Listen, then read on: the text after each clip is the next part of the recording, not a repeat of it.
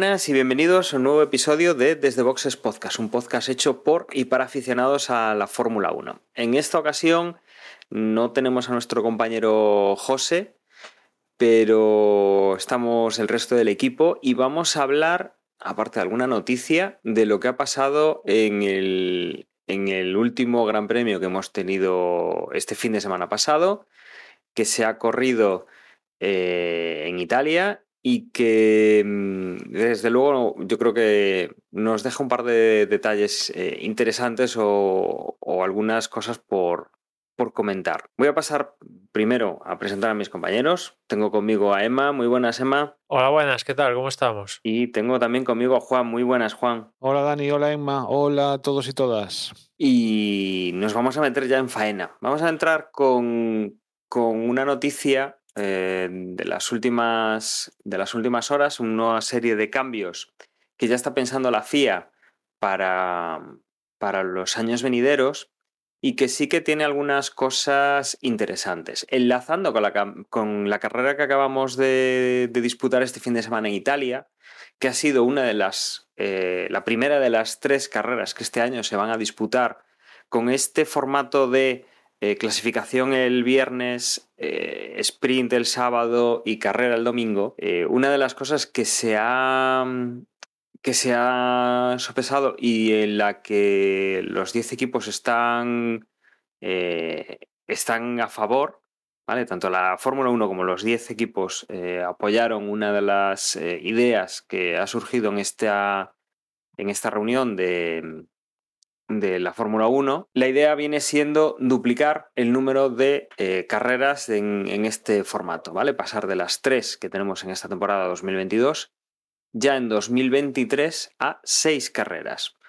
Desde luego, además, también con ese nuevo formato de puntos, porque si el año pasado empezamos con una cantidad de puntos eh, poco importante o menos importante en el, en el sprint, este año, pues eh, los que queden entre los ocho primeros se reparten una buena cantidad de puntos eh, y que bueno, desde luego este fin de semana pues a algunos le han, le han venido muy bien, con lo cual los equipos están contentos con, con, la idea, están a favor y ahora pues se va a, se va a investigar y se va a, a ver cómo afectaría eso a lo que es la, la, operativa del fin de semana, bueno, pues los turnos de trabajo y todo eso, los costes seguramente, porque obviamente aquí eh, la Fórmula 1 ha entrado en esa, en esa barrera desde hace ya unos cuantos años de todo hay que controlarlo en costes, esto que es un gran espectáculo tiene que ser barato y, van a darle una vuelta. ¿Qué, opináis vosotros? ¿Veis el, cambio del formato o, no os acaba de convencer? Yo por un lado, vamos a ver, a mí, me, o sea, en, en teoría, si me das a escoger entre un fin de semana con carrera al sprint o un fin de semana con clasificación del modo habitual que llevamos teniendo los últimos años, un montón de años ya, con el mismo formato. Creo que me quedo con, con la carrera del sprint. Igual es por la novedad, no lo sé. Pero lo que no acabo, lo que dudo es de si, o sea, de seis, ¿por qué? No, no sé cuál es la razón de seis, de que sean seis. Entonces, no sé si lo ideal sería que fuesen todas, absolutamente todas, todas iguales, o, o que haya así una mezcla. Mm, me da que la razón para que sean seis, no, no he leído el artículo, perdonad, no sé exactamente qué, qué, es lo que pone, pero me da que debe, o sea, no creo que tenga que ver con lo deportivo, ese número, sino que tendrá que ver con otras cosas, a lo mejor con presupuestos, no sé, con, con horas de... No, no, lo sé. Obviamente, sí. lo, lo que comentan es que van a evaluar lo que haría falta de, de trabajo, de, de, bueno, pues gente en pista, eh, que al final es económico, eh, para poder llevar a cabo estas seis en vez de las tres actuales, ¿no? Desde luego, mm, yo creo que es, es un avance para ir viendo cómo afectaría esto pues, a más circuitos y, lo que es a un calendario más completo. Y es un poco prueba. Eh, efectivamente, aquí hay un tema económico, obviamente. Si, si le salen más caro estos, estos eventos, pues posiblemente no, no lo hagan. Y, a ver, también es cierto que igual los libres 1 y los libres 2, la gente no lo suele ver tanto. Pero teniendo un evento el viernes, un evento el sábado y un evento el domingo, mm, quizá eh, ellos saquen ya un, un rendimiento en espectadores y, en ingresos por publicidad que pues antes no contaban con ellos. Entonces, mm, yo creo que su idea es ir hacia el, el todo, todas las carreras en un nuevo formato de fin de semana y están viendo un poco pues si este va funcionando, si lo van expandiendo, ¿no? Porque al final, a ver, mm, si te digo, prefieres una carrera aburrida o una divertida, me vas a decir una divertida. Ahí no tienes duda. Y si te digo entre sprint y normal, pues al final mm, vas a elegir sin saber cuál es la divertida. Entonces, yo creo que quieren ir un poco ampliándolo mm, para ver cómo, cómo va resultando, con la idea de que mm, al final sea todo. Sí, aquí como todo es una cuestión de pasta, ¿eh? porque no sé si os acordaréis, ya para este año en el podcast mencionamos que quería, mm, ahora no me acuerdo el número específico, pero seis o siete, una cosa así, y al final acabaron siendo tres, las mismas que el año pasado, porque los propios equipos no se pusieron de acuerdo en, en- términos de, bueno, como hay más probabilidades en, el formato sprint de que los equipos eh, tengan accidentes y, y tal, pues algunos equipos decían, bueno, metemos más pruebas de sprint, vale, de acuerdo, pero también quiero más pasta en caso de, quiero tener también cierto margen en el límite presupuestario. Y otros equipos decían, no, chaval, el límite es el que hay y las carreras molan y, y sí, existe esa posibilidad de que en formato sprint pues te choques o lo que sea, pero es lo que hay, tío, es lo mismo para todos. Y al final no se pusieron de acuerdo y acabaron en tres, que es lo que tenemos este año. Y ahora vuelven y quieren, y quieren seis, ¿no? Un comunicado que la FIA, de las tres partes, que son equipo Fórmula 1 y FIA, la FIA es la única que ha dicho, bueno, vamos, como decía Dani, vamos a, vamos a pensarlo, chavales, que al final sí, a ver, si equipos y Fórmula 1 quiere, la FIA pues eh, eh, firmará el papel correspondiente y para adelante, ¿no? Pero bueno, si ya para este año al final nos acabaron poniendo de acuerdo, esto hasta que comience el mundial del próximo año, vete tú a saber cuántos son. Si son tres, cuatro, dos, uno o igual no hay ninguno, vete tú a saber. Pero sí, yo creo que la intención es que, esto sea el formato mayoritario en el campeonato, lo cual, claro, como di- dice Juan, que no sabe si es por la novedad. Claro, cuando todas las pruebas de veintitantas, por poner, son todas el mismo el, formato, ya igual ese toque de novedad ya no es tan novedad, ya es el mismo tal, ¿no? Ya es lo mismo de siempre. Ya ese factor ya, ya no lo tienes. Evidentemente a ellos le mola la idea de que cada día de los tres, los cuales hay retransmisión de televisión, pues hay algo trascendental, ¿no? El viernes clasificación, el sábado el sprint y el domingo la carrera. Hay algo trascendental los tres días, mientras que con el formato regular, pues sabes que el viernes mm, libres. No hay. ¿Puede pasar algo trascendental? Hombre, por poder, pues igual, yo qué sé. Puede pasar, pero es raro que pase algo trascendental, o al menos no hay prueba eh, oficial, por así decirlo, ¿no? Es libres. Y ya empieza toda la fiesta sábado y domingo. Ahí ya se pierde un día de atención y todo lo que implica todo esto está claro que la Fórmula 1 y tal, cuando ponen este formato es porque les va, les va el dineral, ¿no? Y, y también para los promotores de los circuitos, porque implica tener a los tres, que la gente cuando compre paquetes para ir al circuito, en vez de comprarlo para sábado y domingo, por ejemplo, o igual solo para domingo, diga, ah, hay sprint, pues voy viernes, sábado y domingo, y eso es más entradas, que al final repercute en mm, comprar botellas de agua, hamburguesas, etcétera. Bueno, ya, ya podéis imaginar, ¿no? Todo, Bueno. todo por la pasta. Está todo vendido. Lo decíamos el otro día. Entonces, quiero decir, no van a vender más hamburguesas ¿eh? por los que tengan carrera al sprint que los que no, que, eh, desde el punto de vista de que está todo vendido. Otra cosa a lo mejor son las audiencias de televisión, ahí lo puedo entender.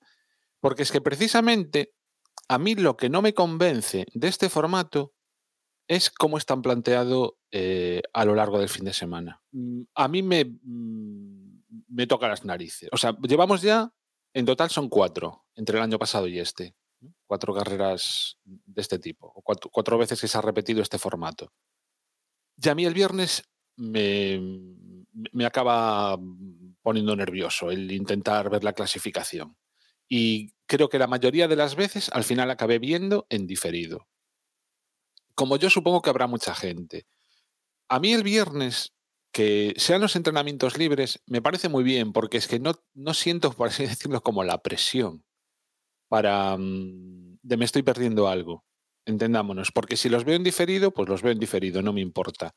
Y si, y si al final tampoco los veo, pues oye, pues, pues tampoco pasa nada, porque son los libres. Sin embargo, tanto la clasificación como la carrera al sprint, no me la quiero perder. Entonces, desde mi punto de vista como espectador, lo ideal sería mantener el viernes con libres 1, libres 2, pasar la clasificación a primera hora de la mañana, o bueno, a la hora a la que básicamente serían los libres 3, y después la carrera al sprint inmediatamente después de, de esa- de la clasificación. Tendríamos un sábado súper emocionante y luego el plato fuerte de, de la carrera del domingo. Personalmente es como me gustaría. Eso sí, asumo que no es lo que quiere la Fórmula 1, pero simplemente, pues eso, por decirle, el viernes le damos un protagonismo que hasta ahora no tiene. Pero a mí es que me gusta así el formato. O sea, o sea, quiero decir, como lo estoy planteando. A mí que me pongan la clasificación el, el viernes me pone mala leche. Porque es que, por un lado, me crean la necesidad de, de ponerme delante del televisor un viernes por la tarde, que concho, al menos aquí en España, es día laborable. Bueno, en Y España yo hay tengo casi mucha todo flexibilidad de horario. vamos. Claro, o sea, pero lo digo, yo qué sé, es que a lo mejor en, hay otros sitios. Bueno, en Europa, si porque a, las 5 de la tarde aquí, horario central español de, de Europa, no sé, imagino que serán. Sí, los eh, horarios de trabajo son diferentes. Las ¿no? En 12 de la mañana en. Nueva York, una cosa así. O sea, que sí, que pilla a la gente trabajando en buena parte del planeta, sí, seguro. Que lo han intentado entonces- retrasar para ir a los europeos, no sé qué, o a los asiáticos o tal, pero bueno, te pilla en horario. Vamos, yo, yo igual que tú, pues a mí me pilla trabajando, con lo cual, pues eh, a verla en, en diferido, vamos. Claro, pero te, te- te- te genera esa, como esa pequeña ansiedad, ¿no? De, joder, tenía que estar... Bueno, ah". tanto como ansiedad, a mí, pff, a ver, tampoco. A ver, eh, obviamente somos mayorcitos y sabemos lo que tiene importancia y lo que no, pero a ver si me entiendes. O sea, que mm, miras el reloj y te aparece en, en el calendario, coño, que está siendo la carrera al sprint, oh, perdón, la clasificación. A, a- yo al- a mí al menos me aparece. Hombre, sabía- sobre todo, sabes que sobre hay todo- eso, ¿no? Eso sí. sobre todo en, en estos, en estos días que, bueno, yo muchas veces pues me, me tocaba ver la carrera eh, en diferido y en, pues igual el domingo no, igual tenía que esperarme al lunes cuando tuviera un momento o lo que fuese. El hecho de tanta información como hay ahora mismo en Internet y al alcance de la mano, pues te pasabas, yo qué sé, pues igual 24 horas con pies de plomo, mm, pues eh, si pones las noticias eh, en la televisión, pues quitas cuando llegan los deportes. O si estás viendo un medio digital, pues con cuidado a ver si, si va apareciendo algo cuando haces scroll de la Fórmula 1 para, para no chafarte el, el resultado y por lo menos que la carrera sea lo más parecido a, a la emoción de verla en directo, ¿no? Entonces eso obviamente pues eh, eh, puede influir, ¿no? Como dice Juan Ah, eso- también, Es que eso mismo me pasó a mí el viernes. No la pude, no pude ver la clasificación en directo. Y no me di cuenta, y soy tan burro que me meto, antes de verla en diferido, en el grupo de. de. Ahí lo diré, de Telegram, joder. este, menos mal, menos este mal era me fácil, era fácil de, de evitar, ¿eh, Juan? Ya, pero lo típico que se te va la pinza, te metes en. coges el teléfono, tal, te metes en el grupo y recuerdo además que leí. Además, creo que era un mensaje de José Basso que decía. Lobato emocionado con la vuelta de Carlos Sainz. Y digo yo, ¡mierda! Y entonces frené ahí. Menos mal que tuve muy poquito spoiler, ¿no? O sea, prácticamente no tuve ningún spoiler con respecto a la clasificación porque aún no había pasado lo que después pasó. Pero, joder, o sea, que es que es lo que estás diciendo. O sea, es, es el rollo ese de hasta romper la- el hábito de, pues no me meto en redes sociales o no me veo el informativo hasta que tenga el rato de, pues de verlo en diferido, si es que la voy a ver, vaya. Que en mi caso es casi siempre. Si puedo hasta veo los en diferido los libres, pues os lo digo todo. Y, y después ah, Pero bueno, formato, al final, vosotros también preferiríais que fuera como estoy planteando. O sea, preferiríais que fuera clasificación y a continuación carrera al sprint el sábado, yo ¿o no? ¿O os mola como está ahora? de darse eso, mm, clasificación, sprint o clasificación y carrera el domingo. O sea, dos clasificaciones un mismo día lo encuentro redundante para Quizá, quizá una de las cosas que tiene es eh, que hay una primera sesión de libres que, digamos, De hecho, Eh, yo, perdona Dani, yo lo que haría sí. es un poco lo que hacen en, en motos, que es eh, meterte en, bueno, sería un poco transformar cómo funciona la clasificación, pero en motos, para meterte en Q1, Q2, tienes que, en los libres, tienes que estar entre los 10 primeros. Si no entras entre los 10 primeros, vas a la ronda de clasificación de, los mm, lentos. Pero si te clasificas entre los 10 primeros, vas a la, te vas a la ronda final, ¿no? Con lo cual, en libres tienes que currártelo para intentar meterte en la ronda de clasificación final. Y si no te lo curras, pues vas a la ronda de los lentos y de la ronda de lentos se clasifican dos, ¿no? Creo que es así, a, la, para clasificar entre los 12 primeros, ¿no? Aquí, aquí hay un factor que hay que tener en cuenta, ¿no? Em, hace unos años, hace bastantes años, esto sí que, sí que sería más viable porque existía la opción del tercer coche. Pero imaginemos por un momento que tenemos libres 1 y libres 2 el viernes, ¿vale? De pasarle algo al coche en, ese tiempo, bueno, pues tendrías hasta el sábado para hacer cualquier arreglo, ¿no? Eh, si tuviésemos el sábado las dos sesiones, una sesión que te permite salir en la siguiente en una posición ventajosa para conseguir puntos, claro, el tema es que si tienes un golpe en la clasificación, peligra tu carrera el sprint y ya peligra, digamos, un poco la posición que vas a, que vas a tener para el domingo. Entonces, el, el hecho de tener un evento importante cada uno de los tres días te da la opción de, caray, pues he tenido un accidente en los libres 1, bueno, salgo de último, pero al día siguiente he tenido tiempo para arreglar el coche antes de la carrera, o sea, del sprint. Y si tengo un problema en el sprint, tengo un día hasta el domingo para poder arreglar el coche. Eh, En el caso de que los juntes, claro, puedes fallar en clasificación y no poder hacer el sprint. Y en el sprint, pues, oye, se han repartido eh, 36 puntos entre los ocho primeros y, y son unos puntos importantes. Mm, Obviamente, si consigues quedar primero, pues ya tienes la pole para el día siguiente, pero es que podríamos estar hablando pues, de que salgas de ahí pues con 8 puntos el sábado, con 25 el domingo y te lleves la vuelta rápida, pues uno, uno más, ¿no? O sea, es un buen número de puntos los que puedes conseguir en un fin de semana eh, haciendo una buena actuación. Y no sería raro pues que tuvieses un percance, te salgas en clasificación o te salgas en, la carrera del sprint y, y desde luego el tener tiempo para, digamos, entre las sesiones importantes, yo creo que también es un factor en este caso. Luego también te influye al contrario, es decir, el sábado por la mañana, la segunda sesión de libres, eh, vete con cuidadito porque tienes la carrera del sprint y ya tienes puntos. Ya no es que clasifiques mal porque el coche lo has tocado, no has podido repararlo del todo, clasificas mal, pero el domingo intentas recuperar porque tienes toda la carrera por delante. No, ya has perdido una opción de puntos. Ya hay puntos en juego que no los vas a tener a tu alcance porque has cometido un error una sesión de libres que está pues un par de horas antes que la, la sesión al, al sprint. Con lo cual ahí hay un poco de juego. Si hubiese un tercer coche, pues obviamente es mucho más fácil. Coges el tercer coche y lo, y lo utilizas en la, en la sesión.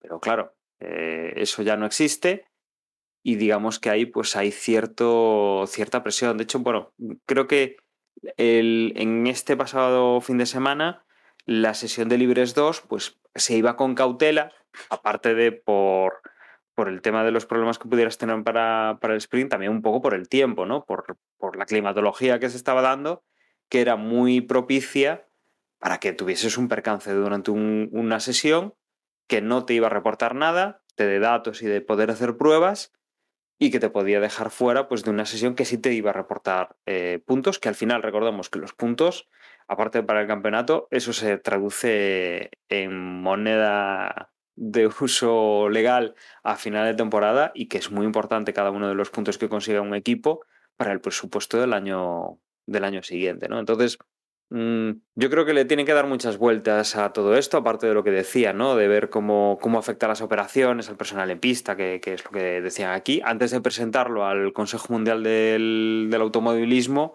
que es quien tendrá que dar el ok si de repente deciden, pues eso, irse a, a seis grandes premios al sprint en vez de a los tres actuales, ¿no? Pero yo creo que hay muchos puntos a considerar ya no solo lo que decía ahí en, en la noticia, sino también pues este tipo de, de cosas que dice Juan, de concentrar en un día o, no concentrarlo por lo que estoy comentando yo, ¿no? Esa posibilidad de que los equipos eh, pues vayan con más miedo a romper alguna de las sesiones y quedarse sin puntuar ese mismo, ese mismo día. Bueno, lo que es seguro es que seguirá con el formato de 2022, ¿no? Es- al menos eso es seguro, que parece que les ha encantado. Un- únicamente Sí. se ha hecho una prueba, o sea, una, una carrera con el sistema actual y ya están contentos. O sea, no sé si les ha dado tiempo a analizarlo adecuadamente, pero al menos eso es, es seguro. Que después, eh, ya el año pasado, al menos yo tenía la sensación de que por mucho que le llamen sprint, a mí se me hace largo. O sea, media hora, yo entiendo, o al menos así como lo entiendo yo, que no puede ser que alguien tenga espacio durante el sprint para recuperar una pifia en clasificación. No sé, no sé cuánto ponerlo 10 vueltas o incluso menos. O sea, si quieres recuperar, para eso tienes la carrera 60 y pico vueltas. O sea, todo es sprint. O sea, es un visto y no visto y el que se sale del... Pues lo que pasó en la primera sprint con Alonso, que de repente recuperas cinco posiciones, pues ah, muy bien por ti. O sea, se ha cuadrado así y, y salías décimo y acabas quinto, pues genial. Si dura 20 vueltas, pues claro, mm, es una plaza que no te toca y a lo largo que pasen las vueltas, pues eh, vas a acabar en el puesto natural, ¿no? O sea, no puede haber, o sea, no, lo que no puede pasar es que, por ejemplo, haya un poco degradación. O sea, todo ya no es sprint, es media maratón. Sí, un, un medio fondo, ¿no? Sí, o sea, ¿qué es esto? Veremos a ver qué es lo que qué es lo que deciden y, y cómo, cómo avanzan con esto, ¿no? Otras, otras cosas que se han tratado eh, hablaban para 2023 también de hacer una prueba de, en, si no recuerdo mal, en dos carreras, en dos eventos del 2023, en los que en lugar de tener 13 neumáticos, los equipos tendrán 11, como siempre, mm, para darle un uso o buscar un uso más sostenible de, de los neumáticos, con lo cual pues perderíamos dos juegos de neumáticos durante dos carreras. Esto también es una es algo que se ha aprobado por, por unanimidad dentro de la, de la comisión, en la cual pues, participan FIA y, y los equipos. Y, y, luego también otro cambio, algo que, que, estamos viendo esta temporada y que además, desde luego, nos da una, una visión espectacular, es la famosa, eh, la famosa cámara eh, que están poniendo algunos, algunos pilotos dentro de, del casco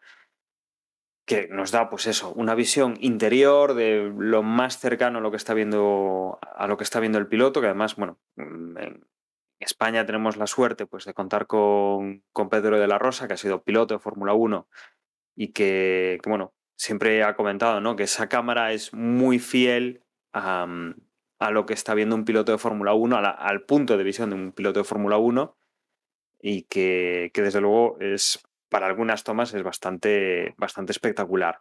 Bueno, se, se ha aprobado también por unanimidad que a partir de 2023 pues todos los pilotos eh, estén obligados a utilizar o a llevar en su casco este tipo de cámara para, para la realización. Y luego también, esto ya no para 2023, sino, digámoslo así, pues para cambios de, de normativa de 2026, se va a mantener eh, los motores actuales, que son motores eh, turbo híbrido V6, pero que se va a eliminar uno de los componentes, que es el MGUH, y se le va, digamos, a, se va a obligar a los equipos a utilizar un combustible 100% sostenible. Entonces, bueno, mm, simplificamos, volvemos a un motor un poco más sencillo y eh, aparte pues introducimos nuevamente todo esto de la sostenibilidad, es como por ejemplo también eh, lo que hablaba, ¿no? de los grandes premios con iluminación nocturna que sean eh, cero emisiones, que los grandes premios pues se compensen las emisiones de, yo qué sé, los traslados, los trabajos se compensen con, energías renovables y bueno, con, todo ese tipo de, de acciones para mm, reducir la huella de carbono que genera, que genera la Fórmula 1.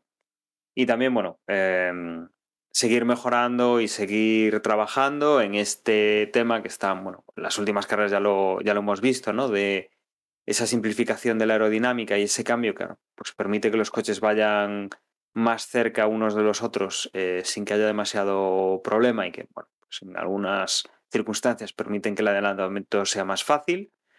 Eh, pues seguir eh, estandarizando y simplificando todo este tipo de piezas para bajar costes, eh, investigar también materiales sostenibles y como digo, todo esto un poco pensado hacia a partir de 2026, porque ya sí que sería un cambio bastante más radical que lo que acabamos de comentar. ¿no? O sea, seguimos con la Fórmula 1 pensando en, en neutralidad y en, y en simplicidad.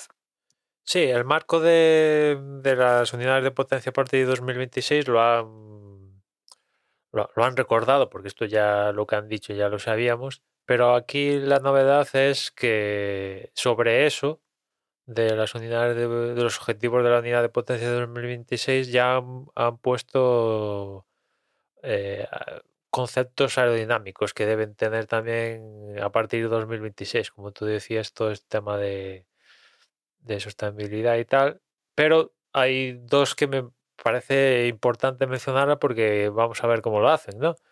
Que dicen reducir las dimensiones de los coches y reducir o contener el peso de los coches. A ver, que me cuenten cómo lo van a hacer, ¿no? Sobre todo el tema del peso.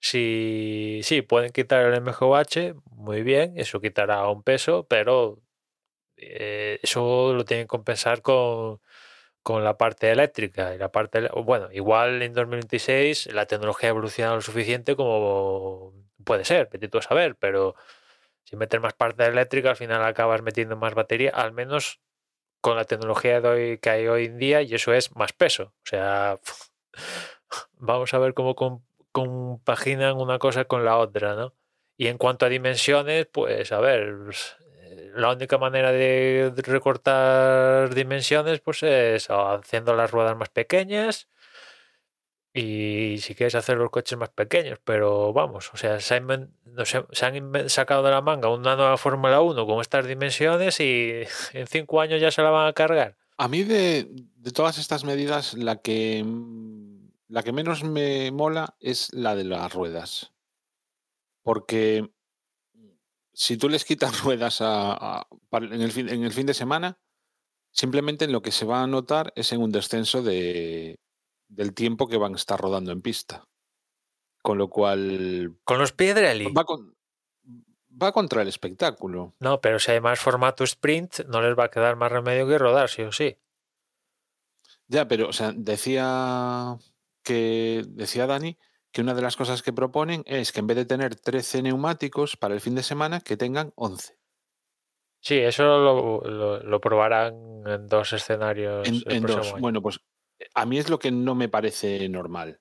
O sea, o lo que peor me parece. Simplemente por eso. O sea, Sí, en un principio- Si tienen menos neumáticos, lo que va a ocurrir es que van a estar menos tiempo Sí. en pista. En un principio puede pasar eso, pero bueno, igual pues, los dos eventos estos donde lo prueban justamente casa en formato sprint, que ya sabemos que en formato sprint eh, hay un juego, no, menos. En vez de 13 llevan 12, pues igual los prueban en- justamente en un formato sprint.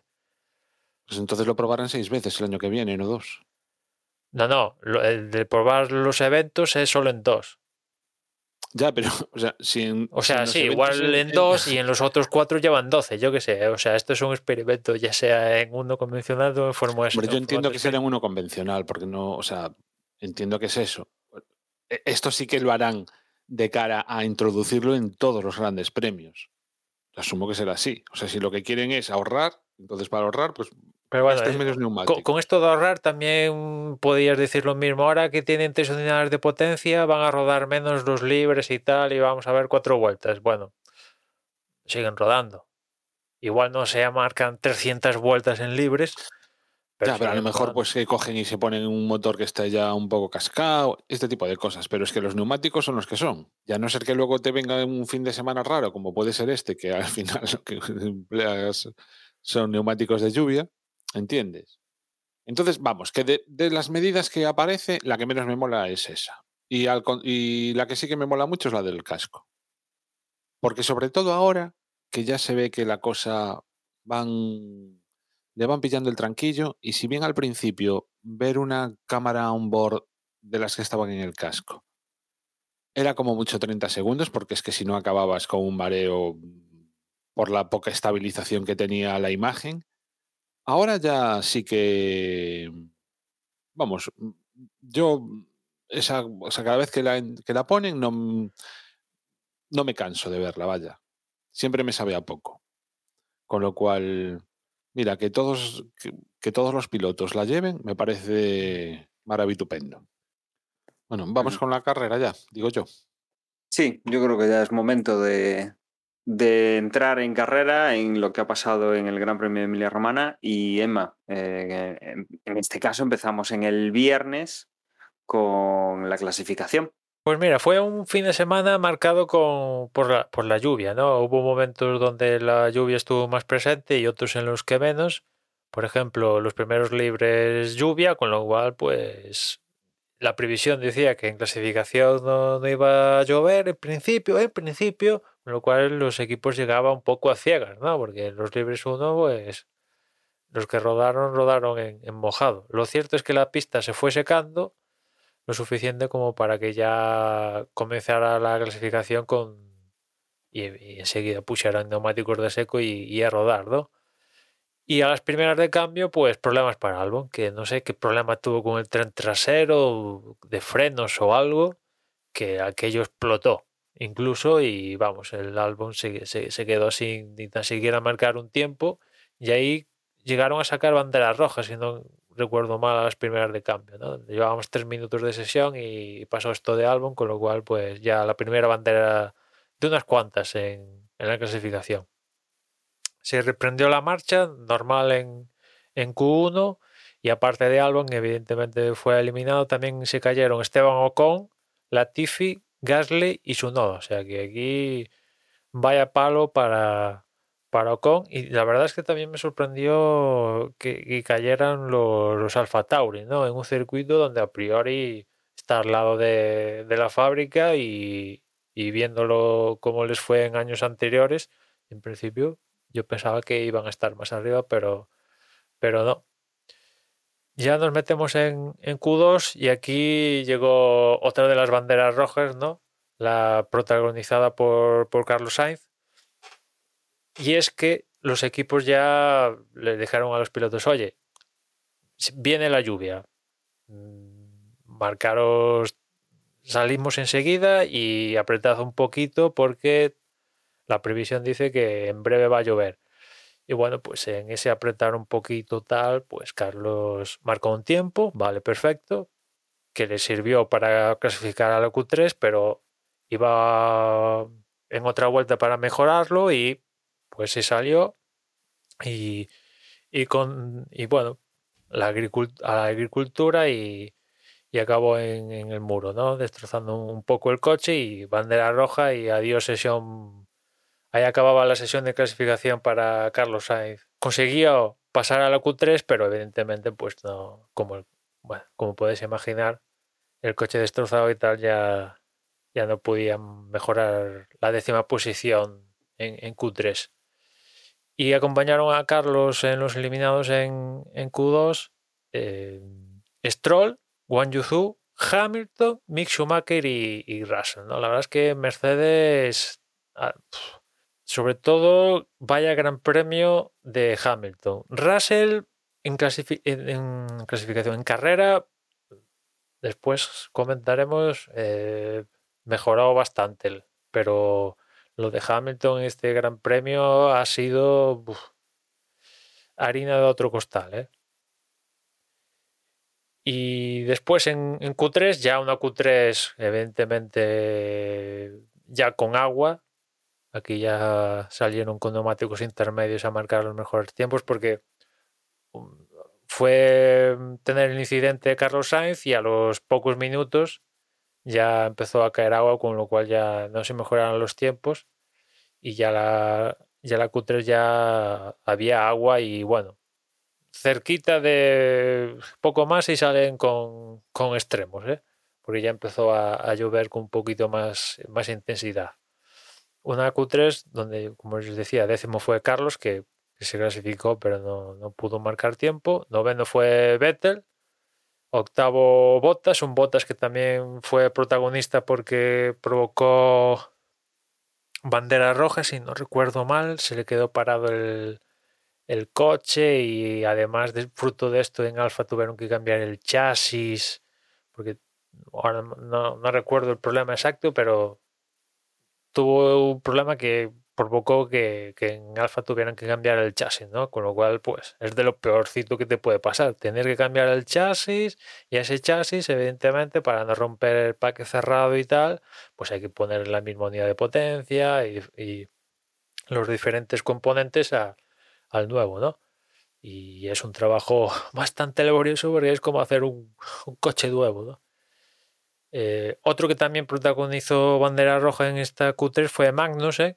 Él se salió y enseguida el director de carrera sacó la bandera roja, pero bueno, lo de Magnussen fue un, un, visto y no visto porque él mismo pudo sacar el coche de, de la puzolana y, y reintegrarse, ¿no? Pues eso, Bottas octavo, séptimo Sergio Pérez, que la verdad no hizo una gran clasificación en, en, con pista húmeda, sexto Ricardo, quinto Alonso, cuarto Magnussen, tercero Norris, segundo Leclerc y pole para, para Verstappen, ¿no? que estuvo más hábil que, que Leclerc. Y con esto pues pasábamos al sábado a al sprint, en el cual, bueno, pues eh, otra vez tenemos esa, esa lluvia un poco como, como protagonista. Bueno, en el sprint no, no llovió, tuvimos un sprint en condiciones de, de seco y bueno, pues en, en, la salida del sprint Leclerc consiguió adelantar a, a Verstappen, cosa que después, más hacia final de, del mismo sprint, Verstappen se la devolvió a, a Leclerc, un Leclerc que se encontró con, creo que fue graining, ¿no? Algo tuvo en los neumáticos. El tío iba rápido, pero tuvo este problema en los neumáticos y, y Verstappen se lo acabó, le acabó enjuegando la diferencia y consiguiendo adelantarlo y, y adiós muy buenas, ¿no? La posibilidad de, quedar por delante en el sprint y salir en pole para la carrera. Después por detrás Sergio Pérez recuperaba las posiciones ahí que tenía de desfase para situarse en tercera posición al final de, del sprint. Lo mismo que Carlos, los dos, tanto Pérez como, Carlos, protagonizaron, bueno, fueron los creo que de los que más posiciones recuperaron durante el sprint, ¿no? Evidentemente para situarse en las posiciones naturales que, que por rendimiento de coche tienen, ¿no? Fueron adelantando McLaren, Bottas, Magnussen, y etcétera, etcétera, para al final acabar siendo terceros y cuartos. Norris quinto, que teniendo en cuenta la situación, pues ni mal, ¿no? Evidentemente no, no tiene ritmo para intentar pelear con Ferrari y Red Bull, el McLaren no, no está en esas, pero eh, un poco confirma que, que, que, lo visto en Bahrein en la primera carrera del campeonato fue un, una isla, ¿no? Porque ya es la segunda carrera consecutiva que, eh, encima los dos. Es cierto que Ricardo después de la carrera tuvo una carrera aciaga, ¿no? Pero el resto del fin de semana estuvieron pues en, torno a pues eso, tercer equipo, ¿no? tercer, cuarto equipo por ahí, ¿no? Intermezclándose quinto, sexto, séptimo, esas posiciones que más o menos eh, puede, podrían ser las esperadas eh, antes de empezar la temporada. Quizás pondríamos a marcar como tercer equipo.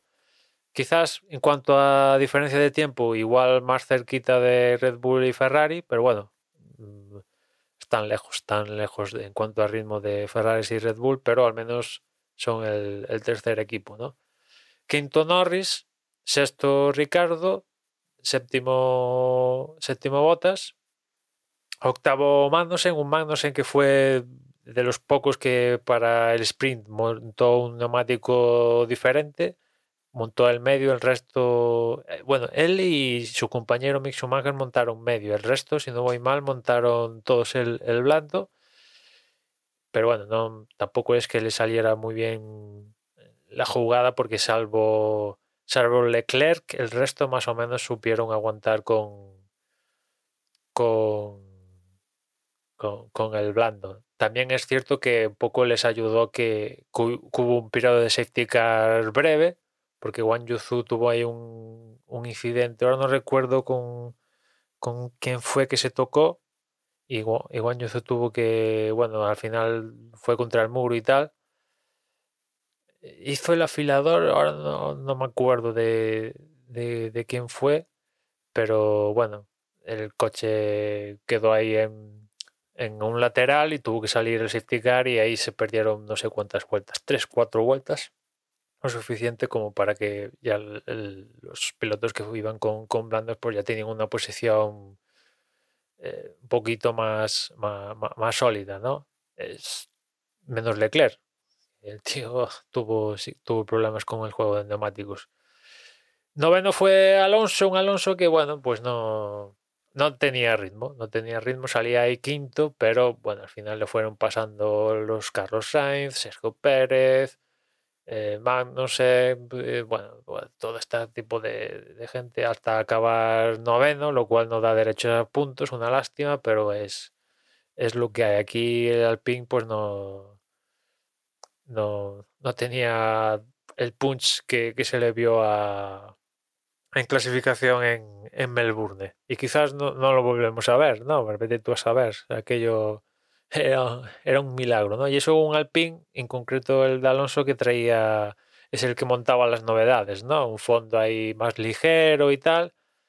Ya en el siguiente Gran Premio, en teoría, este fondo lo va a montar también Esteban Ocon, pero en principio el, el Alpine bueno, el que traía las novedades, lo montaba Fernando. Y es cierto que Ocon, pues el tío, pues tampoco tuvo el Gran Premio de su vida pero Alonso tampoco, tampoco, como después comentaremos, sacó buena tajada de puntos en esta carrera.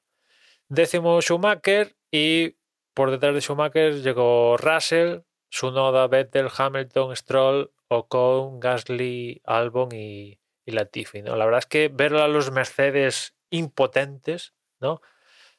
Eh, eh, han sobrevivido en las tres carreras anteriores, ¿no? Y, esta medio también ha sobrevivido porque Russell después de la carrera pues supo recuperar, pero eh, aquí ya se le han empezado a ver las, las, bueno, las costuras, ¿no? Sobre todo con, con Hamilton, Hamilton impotente, ¿no? Impotente a la hora de recuperar posiciones y la posición que recuperaba después a lo largo de, que pasaban las vueltas iba para atrás.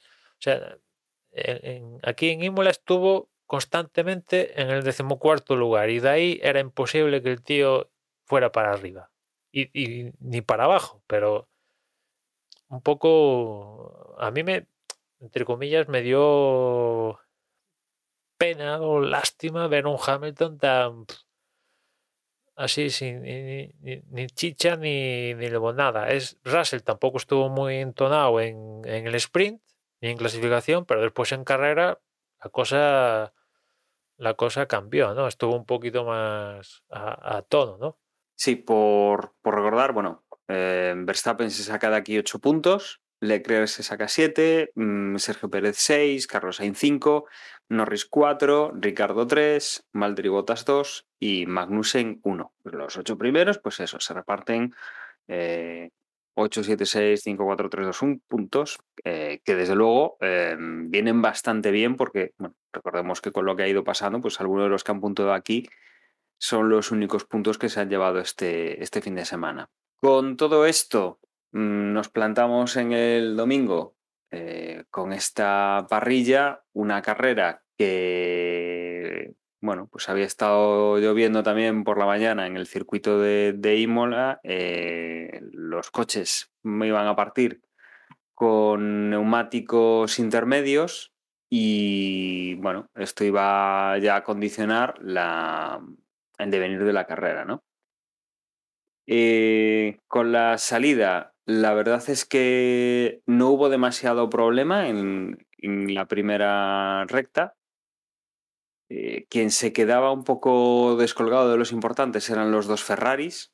En el caso de Leclerc, que era adelantado por, por Pérez y por Norris sin, sin mayor problema. Y en el caso de, de Sainz, desde luego los que más puntos ganaron por detrás fueron Russell y Magnussen, que se colocaban quinto y sexto eh, tras quitarle la, la plaza al español. Eh, claro, lo peor no venía aquí, sino que venía poco más adelante. Eh, Sainz tenía un toque con, con Daniel Ricciardo, un toque que desde los bueno, desde dirección de carrera se ha interpretado como un lance de carrera que no, no ha traído sanción, en el cual pues eh, Daniel Ricciardo se salía del circuito, se daba un paseo por la puzolana y, llegaba pues a la, zona de rodadura que hay detrás de la puzolana, conseguía recuperar la última posición de la carrera.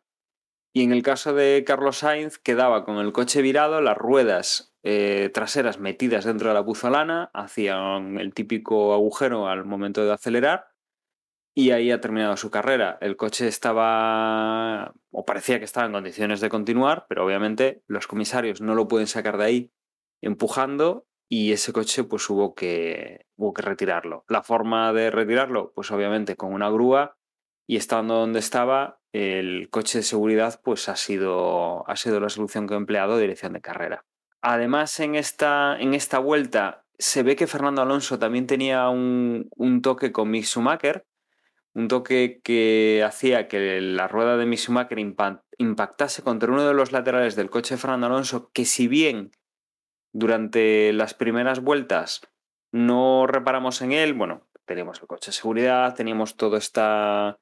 Eh, todo el lío que puede haber de realización, repeticiones del golpe con, con, Carlos Sainz, con el abandono, cómo lo retiran, y que desde luego Fernando Alonso no se veía que tuviese ningún tipo de problema en el coche hasta que al retomar la, la carrera, eh, una carrera que recuperábamos ya con Verstappen, Pérez, Norris, luego por detrás Leclerc, Magnussen, Russell, Bottas, el propio Fernando y cerrando pues eh, Sebastián Vettel y, y, Sunoda.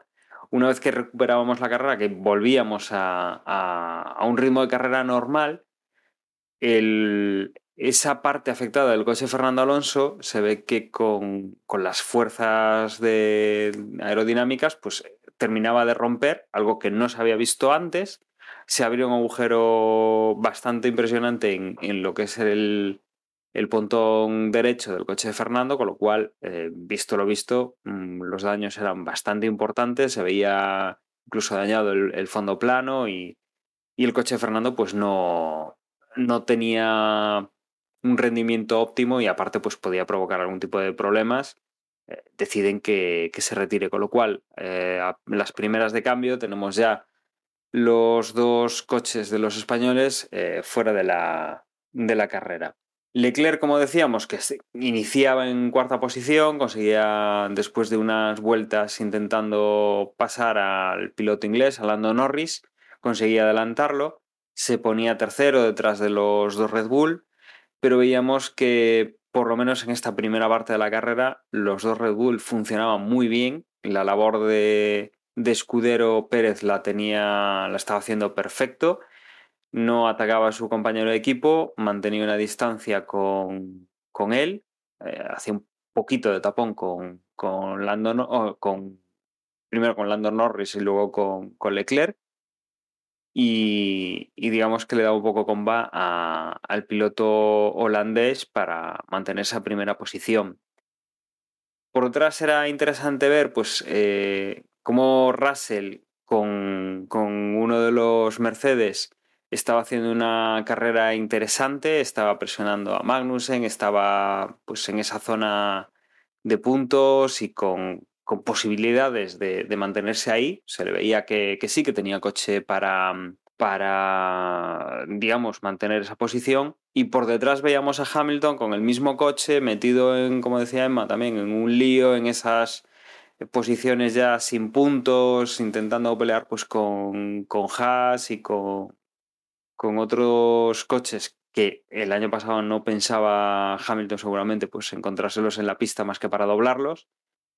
Y, desde luego, bueno, si el coche no va bien, desde luego Russell está sacando mucho, mucho, mucho petróleo comparado con, con la discretísima eh, el discretísimo rendimiento pues, que, está teniendo, que está teniendo Hamilton. ¿no? Y vamos, bueno, como decíamos, con, Hamilton, oh, perdón, con, Max Verstappen liderando con firmeza, sin problemas, eh, Checo Pérez por detrás, Leclerc eh, en tercera posición con distancia de sobra. Y nos acercamos a ese momento en el cual eh, la pista empieza a secarse, alrededor de la vuelta 17, 18, cuando ya empieza digamos que ese carril por donde están pasando todos los coches empieza a secarse, aunque el resto de la pista pues todavía está un poco mojado. Y el primero en arriesgar es eh, Dani Ricciardo, que entra en boxes, pone neumáticos eh, medios, el compuesto C3. Y a partir de ahí, pues eh, otros valientes, pues ven lo que ha hecho Ricciardo y ya empezamos pues por la parte baja, ¿no? Pues Albon, Gasly, y Vettel cambian en, la vuelta siguiente y a partir de ahí en la vuelta 18 y 19 cambian el resto de, pilotos dejando bueno pues en últimas posiciones de cambio pues los que tenían algo que decir no teníamos a Verstappen a Norris y a, y a Leclerc la vuelta 19 que todavía no habían entrado. Sí que había entrado Pérez en la vuelta 18 con lo cual pues, teníamos a, a, a Leclerc ahí disputando esa, esa segunda posición con, bueno, segunda posición en ese momento, virtual, tercera posición eh, con Lando Norris. Eh, sí es cierto, pues que, que, cuando sale Leclerc, sí que sale por delante de. Mm, sale por delante de, Checo. Lo que pasa es que, bueno, mm, a Pérez le, le, bastan un par de metros para demostrar que los neumáticos de Leclerc salen demasiado fríos. Recordemos que esta temporada han bajado las temperaturas máximas a las cuales pueden tener las mantas, con lo cual los neumáticos salen más fríos que, el año pasado a pista. Eh, que en el caso de los intermedios la diferencia no es muy alta mm, con la temperatura a la que normalmente estaban funcionando, pero en el caso del resto de neumáticos sí. Eh, aquí pues eh, hemos visto ya que Ferrari eh, cuando hacen las clasificaciones necesitan una vuelta adicional para calentar los neumáticos y que, en esa primera vuelta que suelen hacer no es cuando sacan el mejor rendimiento. Pero vamos, lo dicho, eh, sale el Ferrari de Leclerc por delante del, Red Bull de, Checo, pero bueno, Checo no tiene absolutamente ningún problema en, en mantenerse pegado al, coche de Leclerc durante un par de metros y adelantarlo con, el rendimiento de esos neumáticos que tienen una vuelta más a nivel de, temperatura sobre todo. ¿no?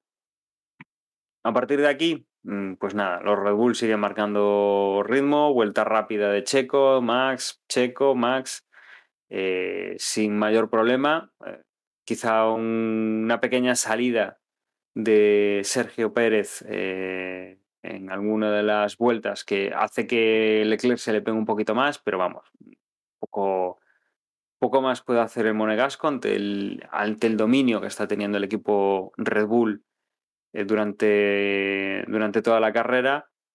Y, desde luego, pues en pista parece que no, que no va a tener ningún tipo de, de opción a rebasarlo, ¿no? Quizá aquí, pues es cuando la, la mente brillante, entre comillas, de, de alguien en Ferrari, pues decide que, como en pista no los van a adelantar, que tienen que hacer alguna cosa distinta para, mm, para poder, digamos, eh, intentar sacar algo diferente de lo que ya se ha apuntado como una tercera, una tercera posición en el podio.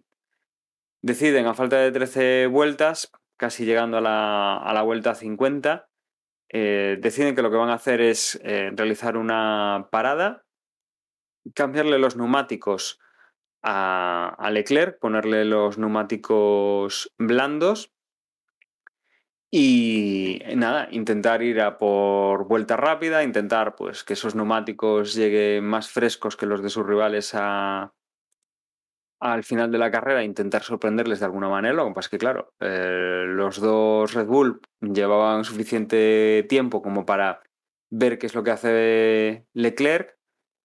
Si ven que es una amenaza, mm, entrar ellos también, hacer ese cambio de neumáticos, más adelante incluso, eh, dejando pasar un par de vueltas para, para tener cierta ventaja sobre Leclerc.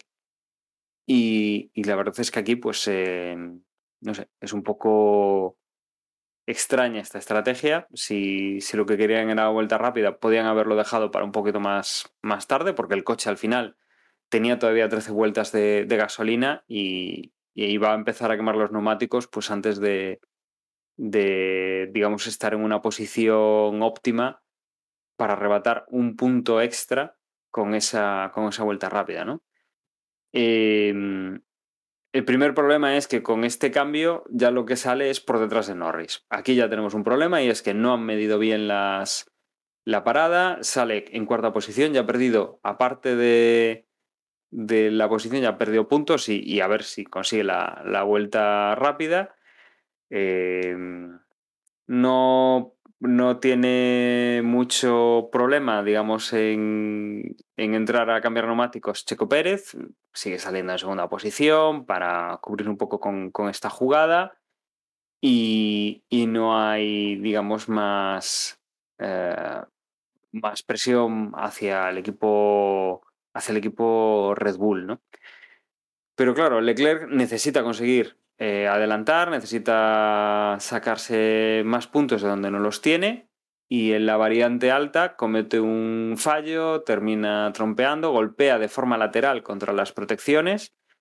Eh, la verdad es que no tiene daños en el, en el coche, eh, más allá de tocar un poco el, el alerón delantero y algún plano en los neumáticos no queda trabado en la arena como había quedado Carlos y, no tiene, bueno, pues nada que le, que le vaya a impedir eh, acabar la carrera.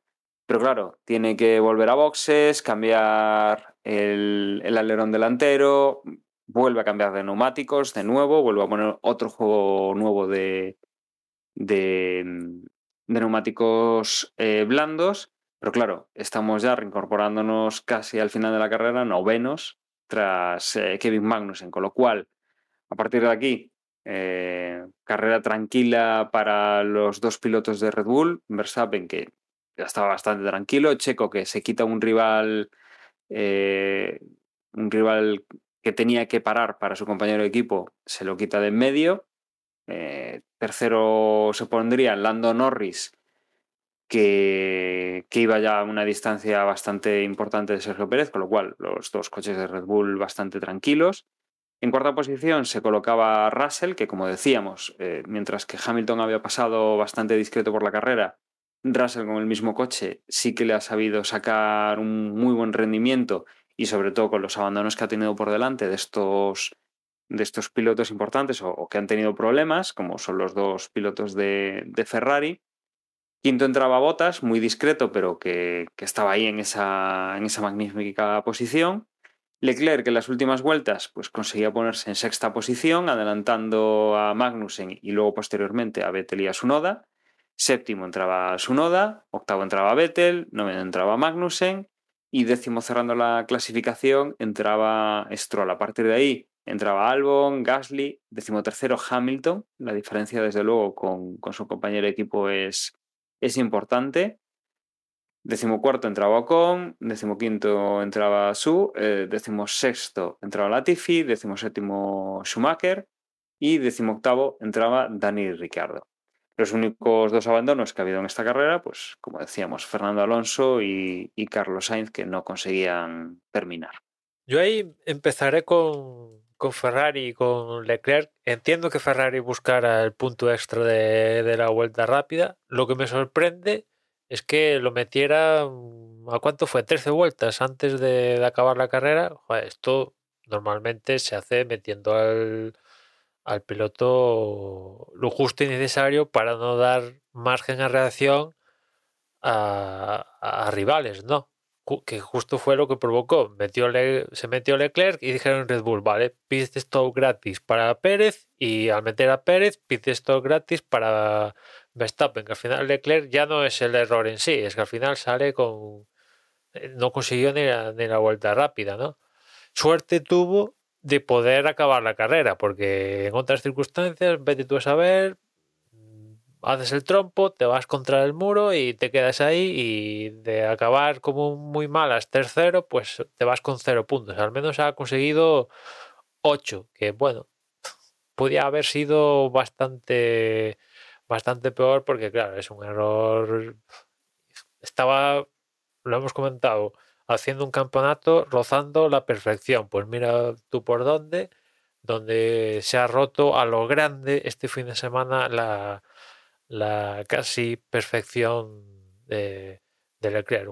Una lástima. A no ser, a no ser que metiéndolo a falta de 13 vueltas, Ferrari tuviera la intención de hacer justamente lo que pasó, de provocar que Red Bull picara, metieran a Pérez y como estaba sucediendo por el tema que comentaba Dani, que los neumáticos, eh, bueno, como está pasando este año, que los neumáticos de primeras salen fríos, hay que calentarlos, pues metieron primero a Leclerc, que ya tenía una, rueda, una vuelta rodada, y después Red Bull metió a Pérez y Leclerc que en, esa vuelta que a Pérez le costa le cuesta calentar el neumático y él ya, ya lo tiene funcionando pues le come prácticamente toda la distancia que, que le llegaba. Y no sé si llegó a estar en, en, zona de DRS que esa es otra. Anda que no tardaron en poner activa la zona de DRS que yo la verdad me cuesta ver la razón por la cual no pues activaron, pusieron disponible la zona de DRS bastante más pronto en, en la carrera. He por ahí leído que igual se debe a lo que pasó el año pasado con, con Bottas y Russell, aquel accidente, que justo también fue ahí medio mojado, medio no sé qué, e igual se debió a eso y querían estar seguros que, que, que esa zona de la pista estaba seca lo suficiente como para que no se repitiera tal situación, pero lo cierto es que, que, que, esa zona estuviera sin la posibilidad de activar el DRS provocó que varios pilotos no, no pudieran adelantar al, al que llevaban delante porque eh, prácticamente es difícil, ¿no? Lo siguiente, adelantar en, en Imola, ¿no? Y salvo que tengas DRS, pues, o, o, que el que va delante tuya cometa un error garrafal, adelantar sigue siendo difícil.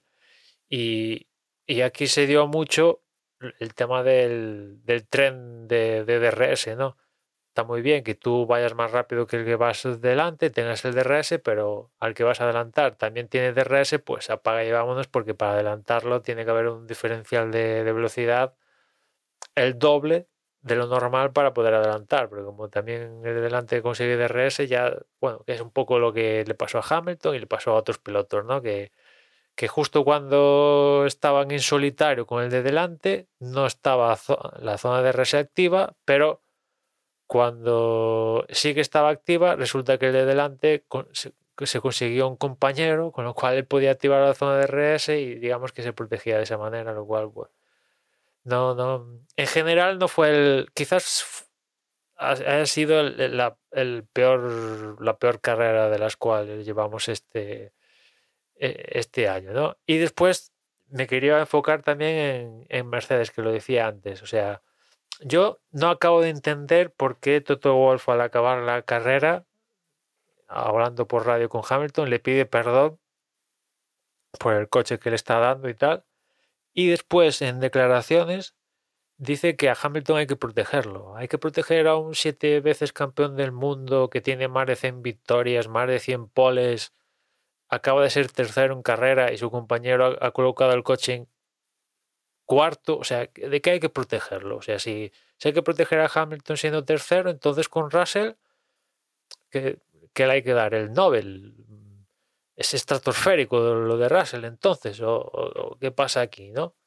La verdad es que la carrera de Hamilton, lamentable, paupérrima, no sé si, si es que haya pasado algo o qué, la verdad es que me da un poquito igual, viendo lo que ha hecho su compañero colocando el coche en cuarto, ¿no? La verdad es que estas carreras son, son bueno, ya digo, es totalmente lamentable. Tendrán sus problemas en Mercedes. No dudo que el, el poison este famoso, Russell ha dicho que, que, es un poco, empieza a ser insoportable, ¿no? Que le duele la parte cervical y todo esto, que, acaba con dolores. Y la verdad es que eh, en el Mercedes es de los que más groseramente dices, hostia, es que esto tiene que ser insoportable, esto del famoso porpoising. A Ferrari, que lo tiene, no le resta rendimiento en principio, pero en Mercedes sabemos que le resta rendimiento y, el propio Russell ya está diciendo de que esto es insoportable ya,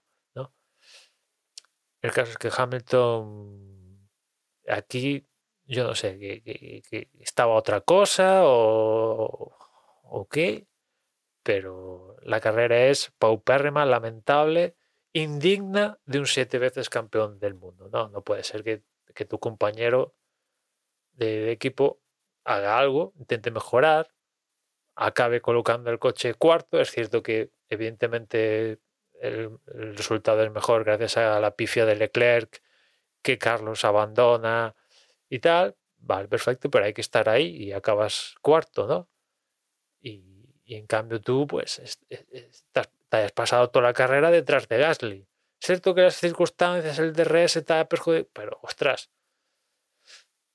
es que has estado todo el fin de semana en, esas posiciones. No, no hubo ningún momento a lo largo del fin de semana que Hamilton vio la luz, ¿no?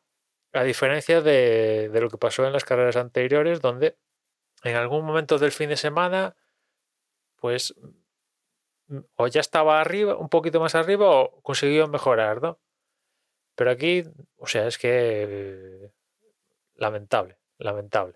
Quizá en este sentido, sobre todo destacar Em, que, no estamos hablando de una carrera, estamos hablando ya de unas cuantas, ya, llevamos tres carreras esta temporada y desde luego, mm, para el, coche problemático que tienen, la verdad es que Mercedes ha sacado un buen número de puntos eh, a estas alturas de, de, campeonato, ¿no?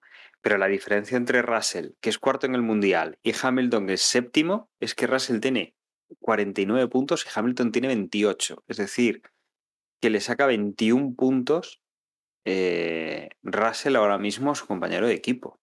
Y que Russell está siendo, no en esta carrera mejor que Hamilton, sino que está siendo más eh, constante en sus actuaciones que, que Lewis Hamilton. Es decir, mm, aquí hay un problema que es el coche, pero desde luego mm, hay quien está siendo capaz de conducirlo y hay quien no está siendo capaz de conducirlo y Hamilton, que a priori debería ser el que sí es capaz de conducirlo porque lo conoce, bueno, lo conoce, o sea, lleva en Mercedes eh, ya unos cuantos años eh, es campeón del mundo, se le supone un saber hacer, pues eh, ahí está.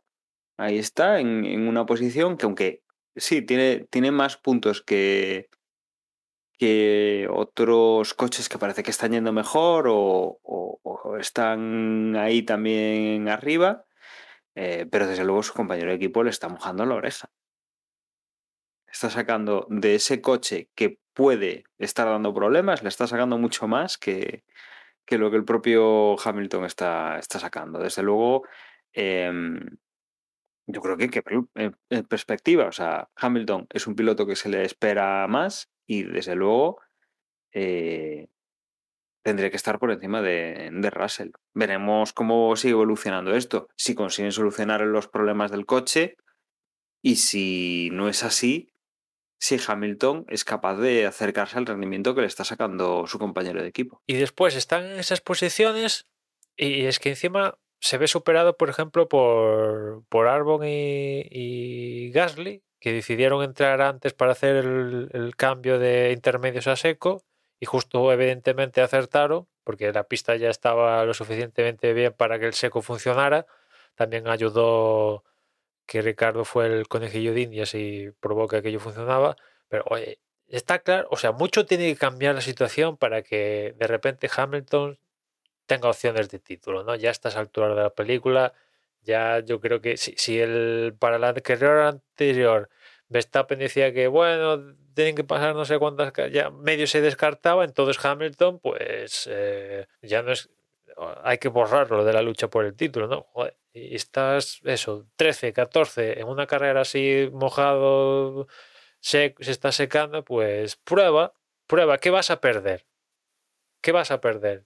De, en vez de ser 14 eres 16, ¿qué más da? O sea, ¿cu- ¿cuánta, ¿cuándo fue la última vez que recordáis a Hamilton cero puntos en una carrera que no le haya pasado nada, que no haya, no sé, que el, motor, o sea, es que ha llegado a ganar una carrera yendo a tres ruedas. O sea, y ahora que... No, y sobre todo también que hasta ahora confiábamos en que saliendo de último por algún problema que pudiera tener o incluso saliendo desde, desde los boxes, desde el pit lane, tenía coche suficiente y capacidad como conductor suficiente como, como incluso para acabar en el podio, si me apuras. Pero vamos, desde luego dentro de los cinco primeros.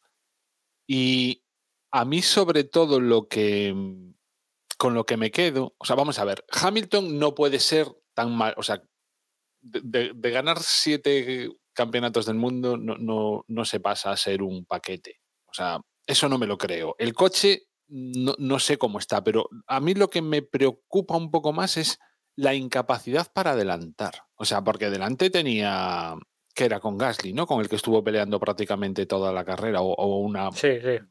grandísima parte de la carrera con un toro rosso, jolín. O sea, y ser incapaz en todo, en toda la carrera, en todas esas vueltas, de, de no adelantarlo, es lo que.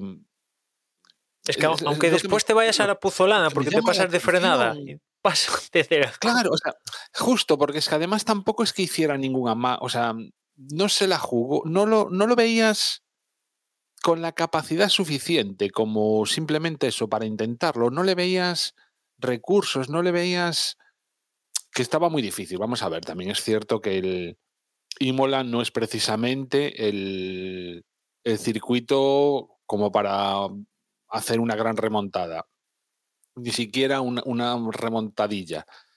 Pero es que no, no lo vimos hacer probaturas, no le vimos hacer algo distinto, no, lo, no le vimos intentar algo en una curva que no fuera eh, el tamborelo. O sea, no sé, fue, era muy deprimente para Es que yo me imagino los seguidores de, de Mercedes y sobre todo los seguidores de Hamilton debió de ser una, una auténtica pesadilla estar viendo esa carrera, ¿no? Es que si no recuerdo mal, de todos los pilotos de, de la parrilla, los únicos que o han mantenido la posición en la, en la que han salido o han empeorado es Verstappen, que salía primero y acabó primero, y Hamilton, que ha per- creo que ha perdido ha perdido a- o ha quedado en la misma posición que, que salía. O sea, el resto, pues eh, se han beneficiado de, pues, de esto, de, que Carlos Sainz ha salido fuera, la pifia de Leclerc, que mm, Alonso también sale y favorece, Ricardo se hunde en la clasificación porque tiene el incidente este con, con Carlos y después tiene que cambiar tal y eso hace avanzar. Schumacher también trompea y algunos hacen que, que, que avance posiciones, pero en cambio Hamilton, o sea, estaba abonado a ser 14-13 en torno a eso. Y creo que al final gana posición porque a Ocon le metieron, tuvo un, un safe release que creo aparte fue con el propio Hamilton. Y, Y además por- muy bien sancionado en ese Sí, caso. ¿eh? y, a- y por eso Hamilton queda por delante de de Ocon en la clasificación, ¿no? Porque le suman los 5 segundos a Ocon, si no recuerdo mal. Pero si no, Hamilton, es lo que decía antes, o sea, quedó en la misma posición que salía, mientras que el resto, pues al menos se movía su posición, ¿no? En cambio, estaba ahí perenne eh, detrás de, tal, ¿no? Que, que tiene sus dificultades y tal, pero claro, cu- cuando ves a su compañero acabar cuarto, dices, ¿también Russell tiene dificultades? O sea, ¿cuál es el nivel del coche? ¿El de Russell o el de Hamilton? Es una situación muy extraña. No, porque es que yo me niego a pensar que a Hamilton se le haya olvidado cómo Es- conducir. O sea, Mm. eso. Es que si, si en, vez de, pon, en vez de Hamilton, pon Botas. El año estaríamos matando a Botas. Bueno, lo tienen que despedir. que- ¿Qué nivel es este? Que no sé cuántos. Pues, y, después esto de Toto Wolff al acabar la carrera pidiéndole perdón y diciendo que hay que protegerlo. O sea, e- Eso fue muy ridículo, sí. a ver, o si sea, es un rookie que acaba de me- nacer ayer, venga, Joder, vale. yo, yo lo estaba escuchando y casi decía, más bien debería ser al revés, ¿no? O sea, Debería ser Hamilton el que le pidiese perdón a Toto Wolf. Sobre todo porque es que, que estuvo 10 puestos constantemente por detrás de, de su compañero en carrera. Que bueno, al final fueron 9 por eso, por la sanción, pero ostras, es que yo no sé, Toto Wolf. eh, o sea, si acaso que le pida disculpas al, a los seguidores, pero a Hamilton, bueno, no sé, no. Yo tampoco lo entendí, la verdad. A lo mejor es una forma de subirle la moral también hay que contar con eso, ¿no? Que los directores de equipo pues tienen que saber gestionar las situaciones y a lo mejor en este modo, en este momento dicen prefiero eh, pues eso, darle un, un apoyo, o sea, que sepa que Sí, El, el problema no eres tú, somos nosotros que te hemos dado una Sí, basura de desca- coche y tal. descargarle un poco la responsabilidad, que, que también intentar que la mirada se centre más en el coche y no en su pilotaje. Quizás sea una estrategia de ese- en ese sentido. ¿eh? Hombre, yo espero que Hamilton mejore, joder. A ver, yo, o sea, lo que tú decías, un, siete veces campeón del mundo, tiene más de 100 poles, más de 100 victorias, no se le puede, por mucho que haya tenido el mejor coche de los últimos 10 años consecutivamente, al final hay que conseguir las victorias, no te las regalan en una tómbola, sales y ala, venga. No, hay que conseguir y rodar rápido conse- consecutivamente, etcétera, etcétera. No, no se te puede olvidar de la noche a la mañana, pero, ostras, esto, no sé, eh, es muy pronto, ¿no? Pero esto me empieza a oler un poco como Vettel, ¿no? Vamos a ver si hay cambio de parecer en, en Miami, en España y tal, ¿no? Con mejoras y tal, porque también Mercedes se tendrá que plantear, ya estamos en la cuarta cita, es cierto que aún falta mucho campeonato, pero ¿qué va a hacer Mercedes? ¿Va a intentar mejorar esto o va a decir, mira, mm, tiramos la temporada y ya pensamos en el próximo año, porque esto ya realmente es que ¿veis chance, posibilidad que Mercedes dé con la tecla para estar luchando con Red Bull y Ferrari? A pesar de que falten 18 carreras. Tendría que, tendría que haber un vuelco espectacular ¿no? en, en la situación para realmente poder plantear eh, una amenaza. Pero lo que sí que pueden estar jugando es el papel que jugaron en otras temporadas, pues Red Bull o, o, mm, yo qué sé, es que vamos a ver, como mínimo tiene que, que- que pelear por ser el tercer, la tercera escudería. Yo creo que, o sea, no se debería permitir o no se deberían permitir a ellos mismos el que McLaren les pasase por delante, por ejemplo. Entonces, aparte que, concho, tienen dos buenos pilotos, con lo cual... Sí, en principio, si te lo dicen antes de empezar la temporada, dices, Buah, Mercedes seguro. Pero lo ves ahora y dices, cuidado que... Mira McLaren, que en la primera carrera estaban por no ser últimos y, y como empiezan a, a salir los números, eh, igual Mercedes lo, lo- lo pasa mal, ¿eh? Pasa mal.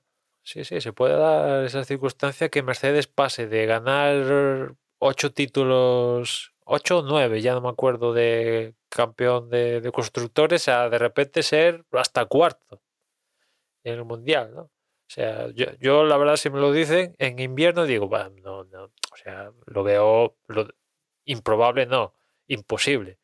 Pero mira tú por dónde, que igual, igual pasa eso. Y, y después por la cabeza, pues nada, o sea, fin de semana rozando la perfección de, de Red Bull. Creo que les se les ha escapado un punto de todos los posibles que había disponibles el fin de semana. O sea, es cierto que Verstappen aún tiene un déficit con Leclerc, pero por ejemplo en el Mundial de Constructores prácticamente lo han enjuagado todo con, con Ferrari y bueno, salen con un doblete, con sensación de que las actualizaciones, pocas o muchas, las que trajeron aquí a Imola han funcionado, o sea, salen con reforzados, ¿no? Las dos carreras que ha acabado Verstappen las ha ganado, Pérez funciona, mejor encima su, su rival Leclerc pues eh, hacen la pifia Carlos Sainz pues también tiene otro fin de semana aciago pues ostras mira que después de lo de Bahrein y tal decíamos ostras mira Ferrari le sale todo perfecto y mira Red Bull abandona los dos eh, estando en situación de podio pues eh, ¿qué? tres carreras después pues casi se ha dado la vuelta a la tortilla eso ¿no? Bueno, tiene margen a un Leclerc, ¿no? Creo que tiene veintitantos puntos porque los dos abandonos de Verstappen le costaron poco más de 50 puntos. O sea, aún tiene que enjuagar diferencia, ¿no? Pero, ostras, en un fin de semana Red Bull se, ha comido un, buen saco de, de puntos a, Ferrari, ¿no?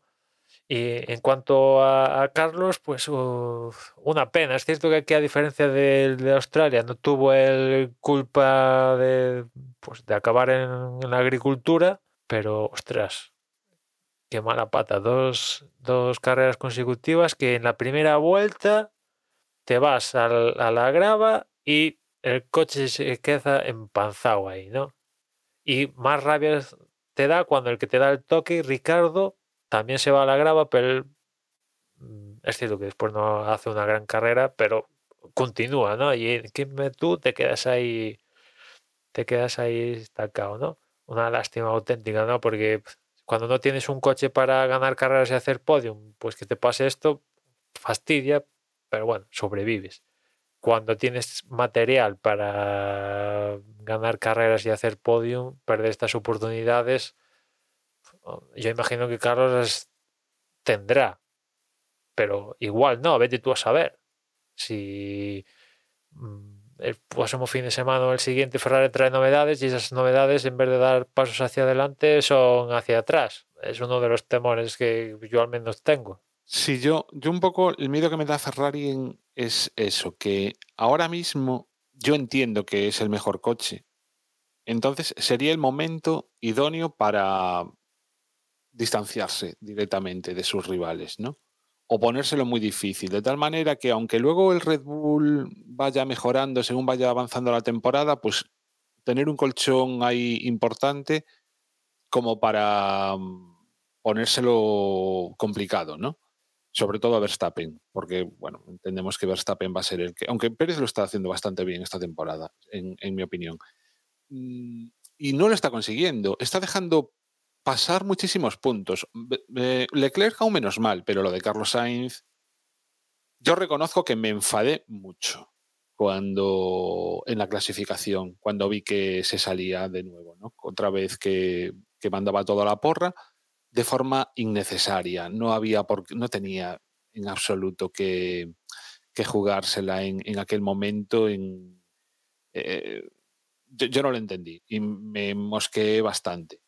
Cierto es que, bueno, luego con la carrera al sprint del día siguiente, pues más o menos la cosa volvió a su cauce y efectivamente no tuvo culpa. De, de, lo, de la complicación con Ricciardo. Pero es lo que decimos muchas veces.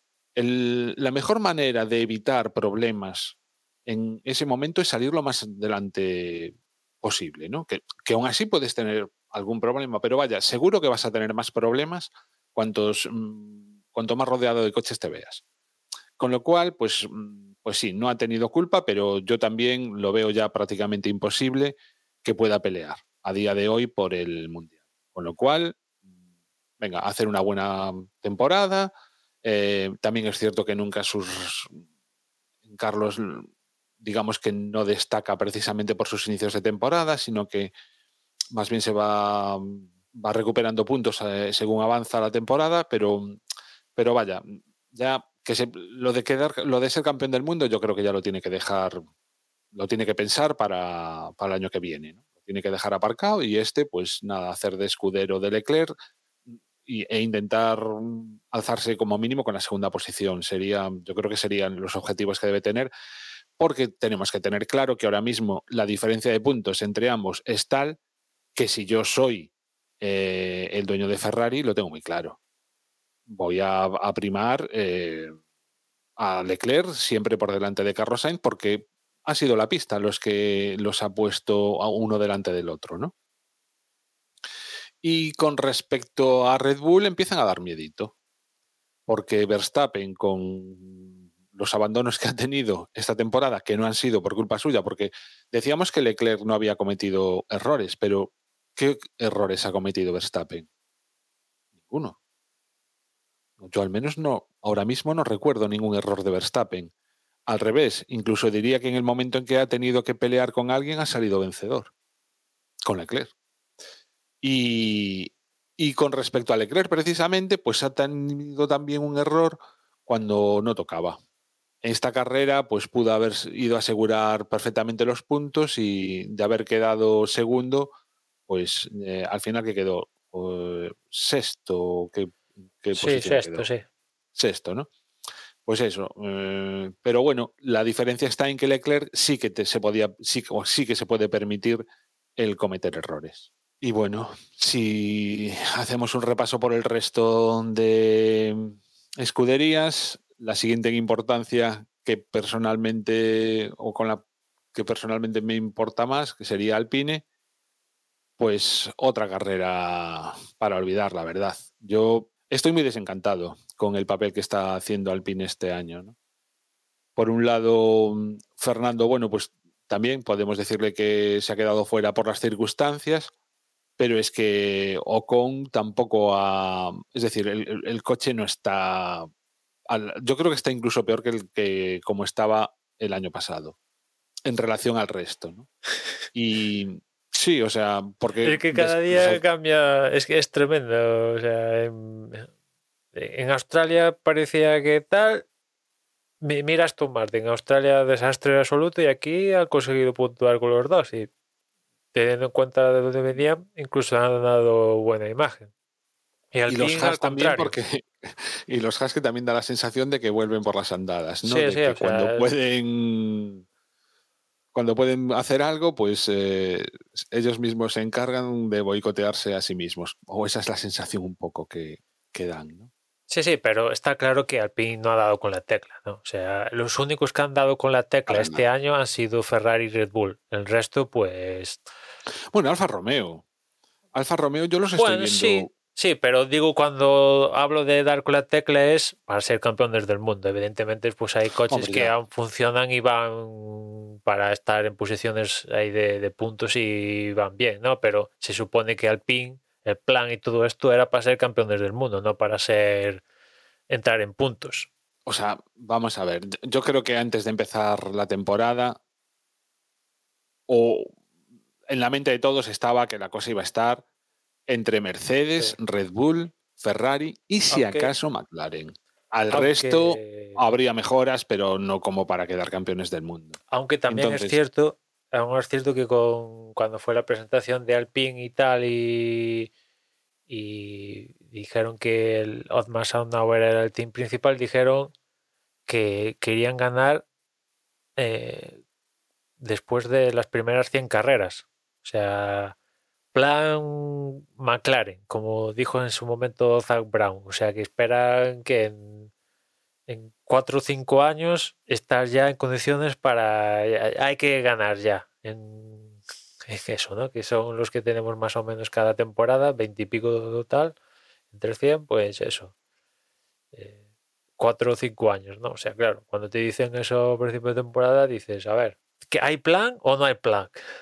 No, no hay plan. O sea, hay plan, pero el plan este fanta marketing, no.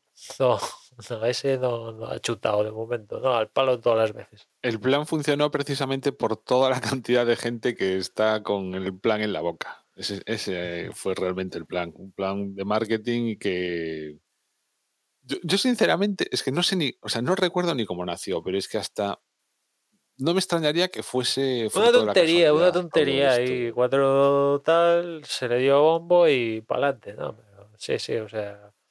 No, y encima es que a mí lo que me preocupa es que Alpine dice que tenemos un, le hemos hecho ligero y tal, tenemos un coche que no tiene purpoising, no sé qué, no sé cuánto, y aún así el Mercedes con problemas y todo queda por delante tuya, o sea, o McLaren, que son están peleando con Williams en Bahrein y, y Norris te consigue un podium aquí que le ha ayudado a la situación de, de, Leclerc y Carlos, vale, pero estaba ahí. Norris estaba todo el fin de semana ahí quinto por ahí y claro, si los de arriba pinchan, pues evidentemente él sale y pesca. Claro, evidentemente, gran resultado ahí de, de McLaren con, con Norris, ¿no? Pero es que al no estaba ahí. Es que sí que me. O sea, yo creo que lo que ha ocurrido con McLaren es que lo anormal fue lo que ocurrió en las primeras carreras. Tuvieron los problemas esos en los test, no pudieron probar las cosas y bueno, ahora ya la, el tema se va poniendo en su sitio y, y, bueno, pues, pues ahí están. Creo que no va a ser el último podium ¿eh? de McLaren esta temporada. Y después decías tú, Botas, ostras, es de los pilotos que más me están gustando esta temporada. ¿eh? Y mira que el tío tuvo ahí un déjà vu sí. Con la parada en boxes, ¿eh? Porque... Sí, sí, pero es que hasta, hombre, no, no tanto en esta carrera, pero incluso en otras, esos problemas que tenía para adelantar, da la sensación de que, de que ya no los tiene, cuando precisamente tiene menos coche, o el año, vamos, era mucho más fácil adelantar con el Mercedes de años anteriores que, que con este Alfa Romeo. Y sin embargo, no sé, o, a mí me da la sensación de que está más, eh, más entonado, vaya. Hombre, yo, yo lo que comento siempre, que la percepción con aquel Mercedes, hacer un quinto era una mierda de resultado. Claro, hacer un quinto con un Alfa Romeo, dices, hostia, venga, buen, pero ¿qué has hecho, tío? Te ha salido, ¿no? Y, pudo ser mejor, porque es cierto que comentaban del equipo que la parada esta lenta que tuvo en boxes y tal, que tuvo problema con la tuerca esta que poco más y le sucede un Mónaco 2, pues le perjudicó porque estuvo 12 segundos más parado de, de, de lo que debería estar, pero también eso provocó que tuviera pista limpia sin nadie delante, con lo cual pudo rodar a su ritmo, sin aire sucio, cuidar los neumáticos y tal. Pero bueno, al final achuchó a Russell también. Estuvo achuchando a Russell al final de carrera. O sea que, oye, en otras circunstancias tal, pim pam, podium. ¿Por qué no? Tampoco apenas se quedó a 10 segundos de Norris.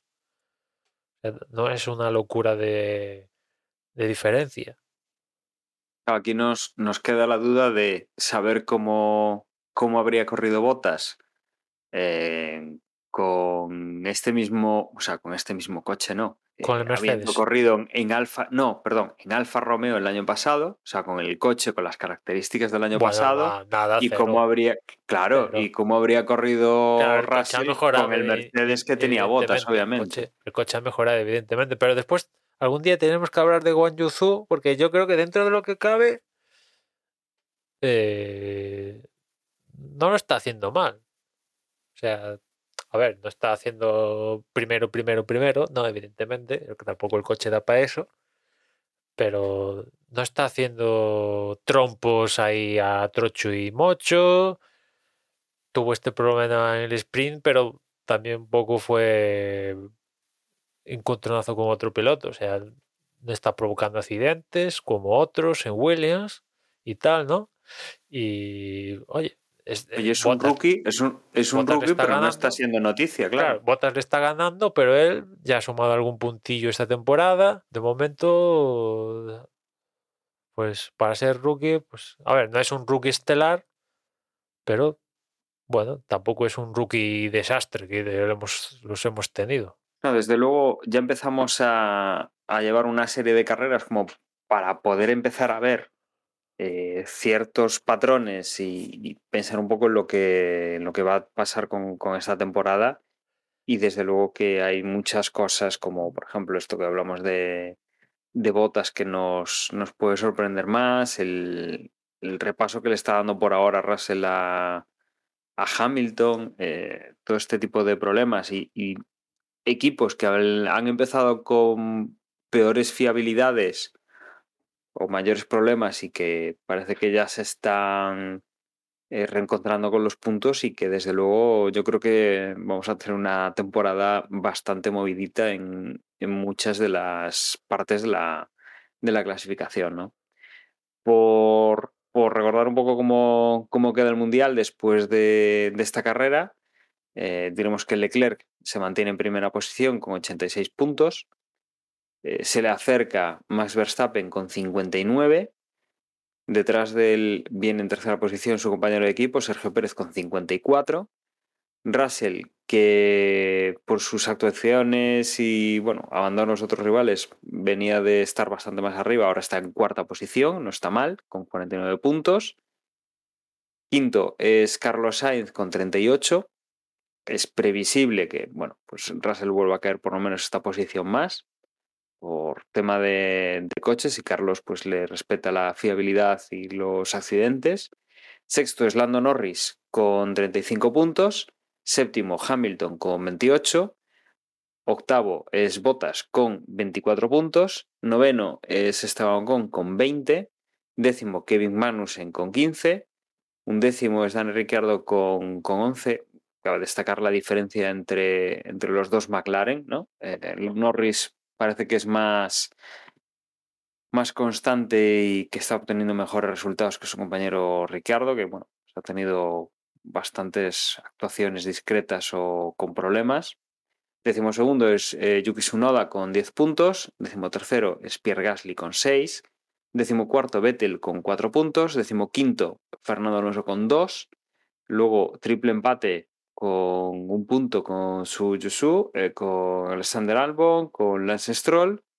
Y a partir de ahí, bueno, pues 19, 20, 21, Schumacher, Hulkenberg y Latifi, que esta temporada pues no han, no han puntuado. Sus respectivos compañeros de equipo sí, y ahí, y ahí están en últimas posiciones.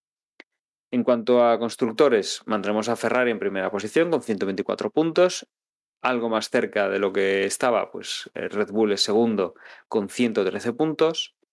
Tercero es Mercedes con 77, ya hay un pequeño salto. Cuarto es McLaren con 46. Quinto es Alfa Romeo con 25. Sexto Alpine con 22. Séptimo Alfa Tauri con 16. Octavo es Haas con 15 puntos. Luego noveno es Aston Martin con 5. Y en última posición, décimo, Williams con un punto. Esta temporada, pues ya mm, a nivel de constructores, ya todos los equipos tienen, tienen algún puntito. Y, Y y no es- Dani, Sí, sí, iba a comentar una cosa que mm, cuando estamos grabando no está confirmado, pero parece que tiene visos de, de ser realidad. Y es que, bueno, ahora lo que tenemos en el horizonte es el Gran Premio de Miami, ¿no? Que ya es la semana que viene. Y resulta que los directores de carrera, tanto Freitas como Vittich, al parecer han dado positivo en COVID, con lo cual, eh, bueno, vamos a ver si pueden, bueno, primero que estén bien de salud y tal, que tengan los mínimos de ser así los síntomas posible y tal, y si se pueden recuperar, a ver si pueden entrar en Estados Unidos y toda la pesca esta, y si no, pues eh, en caso de, no poder ir al, Gran Premio, ¿quién se hace cargo de la dirección de carrera de, de la Fórmula 1 si no están los dos? Además, efectivamente, no, no es que estén en Estados Unidos y no puedan ir a, entre comillas, trabajar, sino que a día de hoy están fuera de los Estados Unidos y no pueden entrar en el país sin, sin tener el, el test negativo para, para, poder viajar. Con lo cual, eh, veremos un poco ¿no? qué es lo que ocurre con, con, este Gran Premio, que obviamente no es esta semana, sino que será la semana que viene, pero que los equipos, pues eh, miércoles, jueves ya deberían estar por allí, ya montando, y que pues, estamos grabando hoy de miércoles a jueves, queda menos de una semana, ¿no? Obviamente para que... Sí, yo, yo, imagino que a estas alturas de la película ya tienen sacado todo el tema de visados y todo este papeleo, burocracia, ya a estas alturas de la película ya está viento en popa, bueno, ¿no? Imagino. Uh -huh. Ya tienen sacado los pasajes del avión y tal y para adelante, ¿no? O sea... Es cierto que para nosotros que vamos a ver aquí desde casa el Gran Premio, pues falta poco más de, de, una semana, ¿no? Pero para la gente que va a viajar físicamente allí, pues es cuestión de poquita, poquitos días, ¿eh? Sí, sí. A ver, lo, lo principal es que en negativo, luego ya el vuelo, te, aunque haya que fletar un, un charter, un vuelo privado, no, no debería haber mucho, no debería haber mucho problema, ¿no? Pero, pero bueno, desde luego es otra más que se suma a este polémico circuito de Miami que vamos a, a estrenar no esta semana, sino la que viene, como decía antes. Lo del polémico que... lo dices por el tema del sonido este de, de los vecinos, ¿no? No porque, sí, sí, por... porque hayan creado un puerto, vayan crear Mira, un puerto artificial en una curva y hayan traído perdona, lanchas. Perdona, un, un puerto artificial no, o sea, han creado una charca, han construido un trocito de pantalán para amarrar unos barcos que son barcos, que no son maquetas ni es un chiste. Sí, sí. O sea, no, no, son transatlánticos, pero para lo que acostumbramos por nuestras No, no, costas, pero, no pero me refiero mal, ¿eh? que no son unos cascarones, o sea, Sí, son Barcos de verdad, barcos, de verdad. No, no es atreso. Sí, sí, que, que se veía en, en bueno, en, el- en los renders o en las eh, imágenes promocionales y, y alguien pues ha dicho, pues, pues sí, quedaba bien en las imágenes promocionales, venga, pues han montado una charca, han puesto ahí una zona como, como si fuera un muelle, o sea, Sí, es sí. un decorado de película. Claro, a mí lo que me falta es si eso va a estar rodeado de agua o van a poner las llantas en el remolque, las lanchas en el remolque y para adelante, que esta gente es capaz, ¿no? Mira, ¿cómo, cómo era el, cómo son las entradas? Eh, Paddock Club. Sí. Mi, mi duda es si van a estar disponibles esas entradas en Paddock Club. ¿Y a Hombre, cuánto no, no, puedes? Pero por lo que vi había varias zonas en diferentes curvas así en plan VIP. O sea, incluso tenían nombres y tal en Miami. Sí, sí, Miami sí, está obviamente- cargado de... Es un circuito pensado para VIPs. Obviamente las, las entradas caras las Mucha van a pasta tener. allí, Mm. eh, viejetes retirados y, y bueno. Sí, sí, sí, o sea, en, ca- en cada circuito, yo te diría, por lo que vi, en cada circuito, en cada curva, perdón, hay un zona VIP. Llámalo lanchas, con bungalows o movidas así. O sea, sí, sí, sí, o sea, tremendo, ¿eh? Bueno, supongo que si están los barquitos veremos gente arriba. A saber lo, lo que hay que pagar para que te dejen un barco en una charca para ver la Fórmula 1.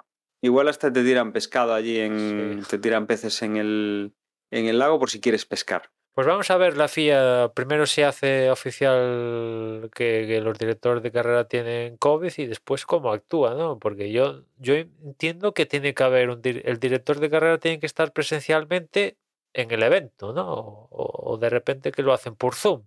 No sé. En fin, sa- sabemos que este año también está el, el- digamos que el mando, la mano derecha que es este Herbie Blas y tal, que lo tienen ahí como consejero, puede coger el, el timón él para este evento específico, pues no sé, no sé. Porque Porque viendo esto ya muchos han dicho, bueno, ¿y si vuelve Michael Massey? No, no, Michael Massey no, no va a volver. No, esa, esa polémica se la van a querer ahorrar.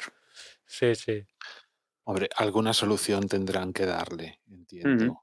Bueno, pues lo contaremos, eso lo contaremos la semana que viene en el, en el premio en el previo del Gran Premio de, Miami. No sé si queréis añadir alguna cosa más o, vamos cerrando, que ya llevamos prácticamente las dos horas. Pues eh, vamos a ir despidiéndonos. Como siempre, yo os agradezco que hayáis estado un nuevo capítulo con nosotros. Os recuerdo que nuestra página web es desdevox.es, donde vais a poder encontrar, aparte de los capítulos del podcast, tanto las formas de contacto como eh, la manera de seguirnos en las redes sociales. De todas formas, ahora mis compañeros os lo van a, a recordar.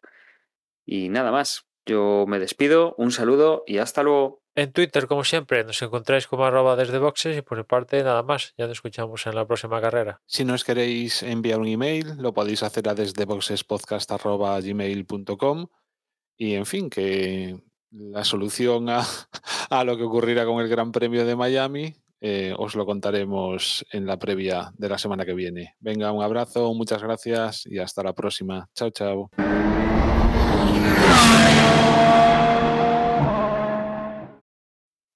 Muy buenas y bienvenidos a un nuevo episodio de Desde Boxes Podcast, un podcast hecho y por hecho por aficionados al de... Ah, vuelvo a empezar.